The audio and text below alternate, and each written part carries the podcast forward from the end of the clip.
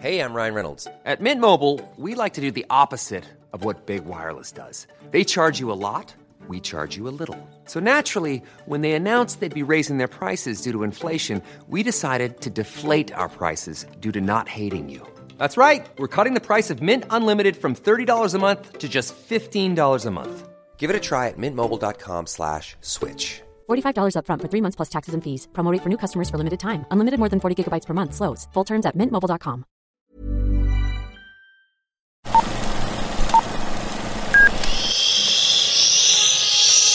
Apaga el celular y guarda silencio durante la función.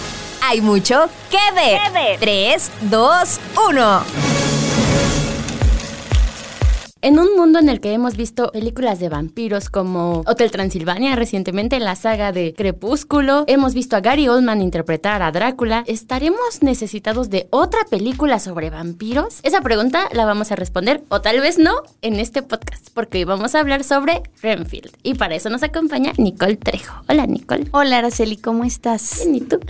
Eh, pues sí, para, para platicar sobre esta película que ha causado mucha expectativa, pero nada, quisiera preguntarte qué te pareció a ti, ¿te gustó? Justamente ayer vi esta película previa al estreno y bueno, primero vamos a contarles qué es Renfield. Por Renfield es la nueva película de Nicolas Cage con Nicolas Holt, precisamente que no sigue como personaje principal a Drácula, sino al que era como su súbdito, Renfield. Y en esta película pues vamos a ver a, a Nicolas Cage en otro de sus personajes, yo creo que va a ser memorable, que le queda muy bien por el, por el tono de la película, porque esta característica de Nicolas Cage de ser de pronto tan exagerado en sus papeles, creo que va muy bien para Drácula. Y justamente como te decía, ayer pude ver esta película, no sabía qué esperar, no tenía idea de qué trataba, sabía que tenía que ver con Drácula, sabía que Nicolas Cage iba a ser Drácula, pero era todo lo que sabía. Y me sorprendió, ahora que ustedes las ve la vean, les advierto, va a haber mucha sangre. Es como un John Wick en algunas escenas, pero cargadísima de sangre. Este, vayan un poco preparados para eso. Pero en lo personal, eh, dentro de todo eso y que tal vez no es mi tipo de películas, la disfruté bastante. Sí, sí me gustó. Tiene momentos divertidos, momentos asquerosos. Eh, por momentos también hay mucha violencia, pero también hay espacio para como este sentimentalismo, por ahí un poco de toques de románticos, de comedia romántica incluso, acción. Creo que sí, para mí es una buena película. Sí, justo tuvimos la oportunidad de entrevistar al director Christopher McKay que me comentaba que quizá el reto más complicado al que se enfrentó fue justo juntar en una eh, historia que es clásica, Drácula, que todos lo conocemos o al menos lo hemos escuchado, eh, géneros como el terror, pero también la comedia. Creo que de las tantísimas adaptaciones que se habían hecho de Drácula no hay una como esta que tiene ciencia ficción, eh, tiene acción, tiene terror y la comedia, que creo que es un ingrediente que se necesitaba para contar una historia como la de Renfield. Renfield es el nombre tal cual desde la obra de Bram Stoker, de el asistente leal y sí, como muy, muy, muy, muy leal de, de Drácula, que en la obra clásica yo recuerdo que es una persona que está en un, en un Manicomio. psiquiatra, sí, en un manicomio está, porque sí se vuelve como de este de esta intención por ayudar al, al maléfico Drácula parece como que está un poco zafado. Pero en realidad pues este no más bien es que cumple todas las órdenes que le pide el rey de las tinieblas y, y sí pueden sonar un poco locas. Claro, y justo es interesante que en esta película, como decíamos, el principal, digo, es muy importante, pero no es Drácula, sino el mayor conflicto está en el personaje de Renfield. Y con algo que, que no se había planteado antes, porque justo, pues sabemos que es su, su fiel seguidor, ¿no? Que su compinche de Drácula, a quien justo, pues eh, en otras adaptaciones lo hemos visto tal cual, pues como un personaje loco, pero no nos habíamos preguntado, ¿tendrá alguna preocupación Renfield? ¿Estará bien? ¿Todo bien en casa de Renfield? y justo es algo que, que aborda esta cinta, que primero quisiera comentarles que justo buscando un poco de información para, para platicar de esta versión de Drácula, vi que hay más de 270 adaptaciones de esta novela. O sea, es una de las que más se han adaptado, el personaje de Drácula, de los que más se han adaptado a- al cine, a, a las series, al teatro. Creo que uno de los clásicos es el de Gary Oldman Oldman en Drácula de Bram Stoker de los 90, me parece. Más recientemente, eh, Adam Sandler lo que hizo con En Hotel Transilvania, que es una película animada. Yo nunca digo bla, bla, bla. Y yo justo tenía un poco de dudas cómo le iba a ir a Nicolas Cage, porque así como ha tenido buenas películas, ha tenido muy malas películas. Leyendo en eh, IMDB vi que tiene más de 100 películas acreditadas, más las Wow. que le falten. Y muchas no son tan buenas. Entonces tenía esta duda de, híjole, ¿cómo va a ser el Drácula de, Nicolas Cage? Pero por el tono de la cinta, como dices, mezclando comedia, farsa, que son personajes muy exagerados como le gusta Nicolas Cage. A mí me encantó su, su Drácula. Em, en momentos, sobre todo al inicio de la película, me recordó como, como estas películas viejitas de terror, tipo eh, la, la cosa del otro mundo, porque un poquito de spoiler, spoiler alert. Eh, vemos a- al personaje de Drácula, está en un mal estado. Entonces, físicamente eh, es como carne sin forma y sangre. Sí, y como un monstruo. Como un monstruo. Muy como de esas películas, eh, no sé, setenteras, ochenteras de terror, que ya irán viendo cómo se va transformando a lo largo de la cinta. Claro, sí, pero creo que nos hacía falta ver justo a Nicolas Cage en papel de Drácula, le hacía falta. Y Que precisamente, perdóname el paréntesis, eh, ya había tenido como por ahí algunos guiños. Estaba viendo que tiene una película que se llama El beso del vampiro, que es una comedia absurda, en donde su personaje cree que se está convirtiendo en vampiro. No es Claro. como tal vampiro, pero él está seguro de eso. Y también en alguna otra película, eh, Peggy Sue Got Married, también como que su personaje hace, hace una broma de ser Drácula. Entonces ya desde hace mucho tiempo ahí como que estaba medio que queriéndose hacer de este papel y lo logró. haciendo guiños. Sí, claro, y es protagonista, o sea, aunque la película se llama Renfield y Renfield es Nicolas Holt, creo que todos estábamos expectantes de ver a Nicolas Cage haciendo de Drácula y como bien dices lo hizo muy bien. Eh, además creo que de alguna forma se, muchos de las críticas que hacen a las más de 200 adaptaciones que hay de Drácula en el cine, en la televisión, en el teatro, en los cómics, son si son realmente fieles a la obra de Bram Stoker. Creo que esta lo es, porque aunque hemos visto en pocas adaptaciones a Renfield, rescataron de forma muy moderna muchos datos específicos del personaje. Por ejemplo, Renfield es, un personaje que se alimenta de, de animales y de insectos, porque De. Drácula. De. Porque Drácula, como sabemos, eh, la sangre lo rejuvenece, le da más vida. Entonces Renfield es un poco un símil de eso, pero con animalitos y con insectos. Acá el Renfield de Nicholas Holt come insectos, pero como fabricados, como pastillitas. Los trae como en un pastillero literal y se come uno y entonces agarra fuerza y sí, sin hacer spoiler también. Pero creo que es fiel eh, a esa, como el génesis de la historia. Y bueno, la premisa de la serie, que no es tanto spoiler porque es la premisa, y si no quieren igual póngale pausa, Em, es que justo pues Renfield ya está cansado, ¿no? Ya se de repente se pregunta, ¿habrá otra vida diferente a esta? ¿Habrá una forma en la que yo no sea casi que esclavo de Drácula? Y como dices, de una forma muy moderna y muy apelando a, a algo que se ha venido hablando en los últimos años, ¿no? Que es la salud mental. Sí. Vemos llegar a Renfield a un grupo de apoyo. Exacto. En donde pues hay diferentes personajes hablando sobre sus relaciones tóxicas, porque resulta que Renfield tiene una relación tóxica con su amo, que es Drácula. Claro, en la entrevista con Christopher McKay hablé justo de eso, de la- las relaciones laborales que son tóxicas, que ahora más que nunca somos conscientes de eso. Y él me decía, claro, es que eso es lo que queríamos hablar porque acerca al Drácula que conocimos en 1800 a la modernidad. En la realidad es que Drácula es narcisista, es egoísta y es muchas cosas que nos perjudican mentalmente, entonces ha perjudicado toda su vida a Renfield. Y esa, esa es la idea, ojalá puedan leer también justo la entrevista que hicimos con McKay, que está en nuestro sitio del Universal, habla justo de eso, de cómo se vuelve consciente el personaje de, su salud mental y esa es la lucha un poco, sí, sobre para estar mejor y lejos de el temible Drácula.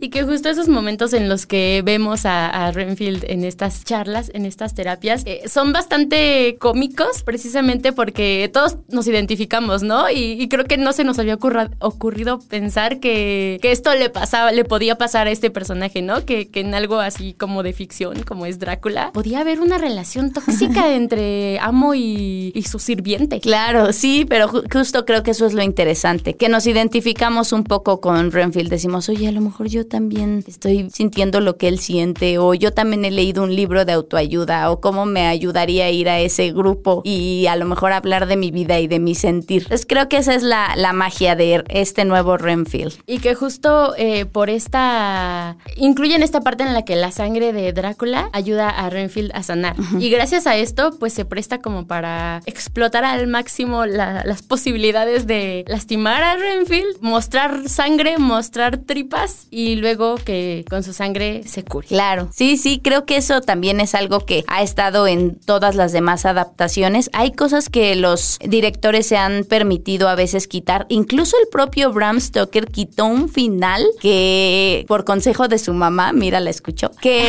que, pareci- que era muy parecido a otra obra. Entonces lo eliminó en la edición final y así muchos otros este, directores han hecho o quitado o puesto escenas que quizá no estaban en la obra. Le pasó a Francis Ford Coppola que puso justo una escena en la que Keanu Reeves, que por cierto también interpretó a Jonathan, que es el es un abogado que va al castillo del conde Drácula y ahí empieza, empezamos a conocer a, Drácula. Este, él se corta por accidente cuando se está afeitando y Drácula ve eso, pero creo que en lugar de eh, pues extraer su sangre, lo cura con su propia sangre, sí. Mira, que por cierto, Francis Ford Coppola es tío de, Nicolas Cage, ¿no? Así es. Sí, se, se cambió el nombre para que no supiéramos, pero es su tío.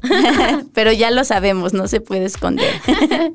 y también los otros personajes que hay alrededor de Drácula y de Renfield, eh, creo que igual ayudan como a complementar la historia, ¿no? Está una chica policía que interpreta, no me acuerdo de su nombre, pero la interpreta Coafina, Sí. eh, que igual es muy cómica, es como la policía que quiere hacer el bien, pero de pronto todos a su alrededor es, pues no, no quieren tanto hacer el bien como ella. Está también Ben Schwartz, me parece que se pronuncia, Sí. que, que me sorprendió verlo porque, bueno, de sus trabajos recientes que, que me han gustado es como la voz de Sonic en, en las películas de Sonic, que digo, no lo vemos a él, pero él, él pone la voz en inglés y en este personaje se, se transforma por completo. Es como este niño de mami, delincuente, y que por momentos, no sé por qué, pero hubo un momento en que me recordó al personaje de Luis Gerardo Méndez en Nosotros los Nobles, como un poco esa Sí, un junior, sí. un junior, eh, pero que vive como, eh, como en la mafia. En la mafia. Y que justo ahí va a tener, en algún punto se van a encontrar con, con Drácula y con Renfield. Sí, sí, sí, creo que lo interesante también es eso, que cuando Renfield sale al mundo, pues ve el mundo tal cual, ve otras personas, conoce otras cosas, entonces queda deslumbrado con que no todo era oscuro y no todo era en el hospital psiquiátrico donde estaba viviendo con Drácula. Sí, creo que es importante. Y pasa también en, en las demás adaptaciones y en, la obra que los personajes, que más bien todo recae en, en- en el análisis de las personalidades de cada uno de los personajes. Creo que eso es importante. Rebecca Quincy se llama la policía que, Cierto. que se vuelve la aliada de Renfield. Ya no se spoileas. ¿ah? bueno, avisamos. Sí, un poquito. Algo que, que también me gustó de la película es que inicia como, como si fuera una película vieja, ¿no? Como justo relatando la historia de Drácula en blanco y negro, me parece, así como, sí, como película viejita, ya luego para traernos a la realidad, para justo decirnos que pues es, es una pareja que, que lleva muchos años pues chupando personas, ¿no? Sí. Matando gente para, para darle, darle sangre a Claro. Drácula. Creo que esto, mira, qué casualidad o curiosidad, que justo me parece que es como una metáfora de lo que en realidad sucedió con la productora, con Universal Pictures, que te- quería traer a la modernidad a Drácula. Tienen una como colección de, se llama Monstruos Clásicos. Y ahí está Drácula, entonces querían traer la historia de Drácula, pero después en el camino se fue adaptando, eh, cambió de director, por ejemplo, y luego Universal dijo, bueno, hagamos otra cosa distinta que no sea la idea que teníamos. Entonces se fue un poquito como aflojando la idea y fue que surgió Renfield después de, o sea, esperó también un tiempo, esperó por la, por la pandemia, esperó por estas condiciones de Universal y pues ya finalmente llegó a los cines y sí, o sea, yo creo que, que es una buena propuesta, o sea, que no habría forma de traer a Drácula otra vez por trescientava vez con la misma historia. Creo que es refrescante y que, que eso era lo que necesitaba. Y justo es interesante cómo nos gusta Drácula, ¿no? Todo alrededor de él. Eh, además de las adaptaciones, estaba viendo que el año pasado se rompió un récord Ah. por el mayor número de personas disfrazadas de Drácula. Esto fue en Estados Unidos, en Virginia, y fueron 1.369 personas las que se pusieron su capa y sus colmillos para, para romper este récord. Sí, creo que sigue siendo un clásico, a pesar de que Drácula en realidad no existió, es una construcción de muchas Y que otras ya hasta cosas. parece como que si fuera real, ¿no? Ajá. Sí, o sea, uno, cuando tú, por ejemplo, yo tuve oportunidad de leer la, la novela cuando iba- estaba muy jo- más joven. Ah. Este, y eh, ahí yo decía, claro, porque Drácula vive en el castillo y el castillo claro que existe. Y entonces tú piensas que realmente es una historia basada en la realidad y que ahí vivió alguien vampiresco. Cuando no, el personaje más bien es una construcción de muchas otras ideas y de justo personas eh, que, que eran gobernantes y en la antigüedad, pero no precisamente alguien que, un vampiro vaya. Y justo hablando de vampiros, no sé cuáles eran tus, tus vampiros favoritos del cine. Ay. ¿Fuiste Team Crepúsculo en algún momento? No sé si te tocó entrevista con el vampiro, porque creo que ese ya es como de otra generación. No me tocó entrevista con el vampiro más venciera yo Twilight, que sí, Robert Pattinson me parecía súper sexy, aunque era todo flaco y blanco y brillaba en la ah, cuando lo ponías en la luz.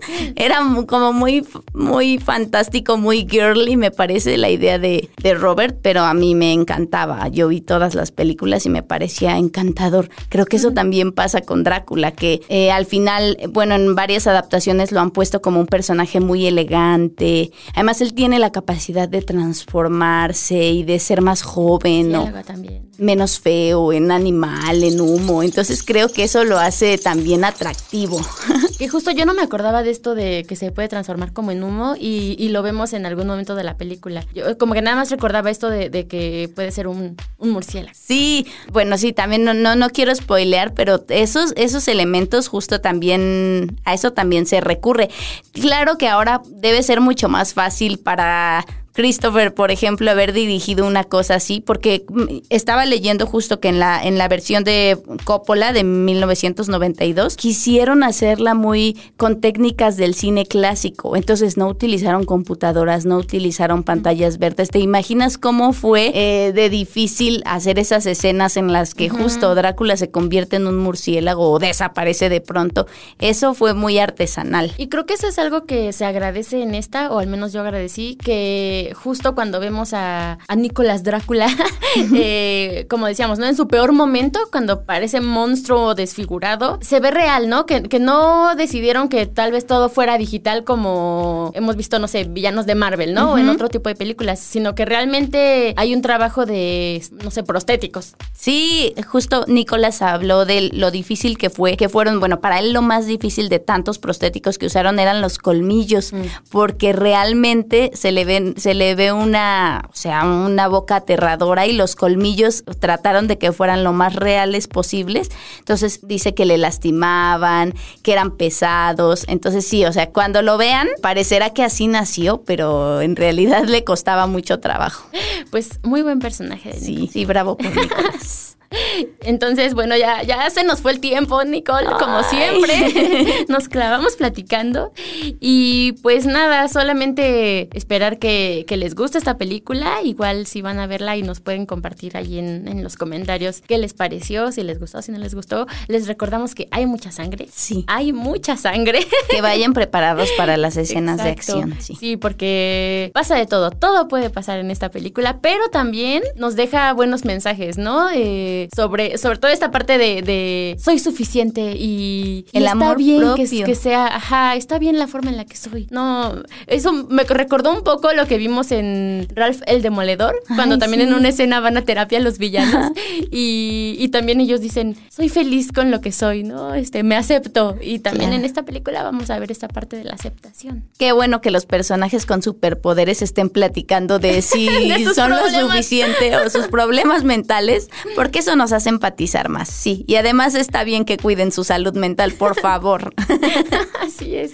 Y entonces, para responder la pregunta, ¿tú qué opinas? ¿Queremos, necesitamos más películas de vampiros? Sí necesitamos más películas de vampiros. Son sexys, son interesantes, son aterradores también. Y pues sí, creo que, que ver, ver también a los otros personajes que rodean a los vampiros, como en este caso, puede ser muy interesante. Denle una oportunidad. Y siempre hay opción para otras nuevas temáticas. Así es. Muy bien, Nicole. Pues se nos acabó el tiempo. Muchas gracias, Nicole, por acompañarnos. Muchas gracias a ustedes por escucharnos cada semana. Y recuerden que nos pueden escuchar en todas las plataformas. Estamos en Apple Podcast, en Spotify y donde le busquen, ahí estamos. Esto fue Que Ver 3, 2, 1.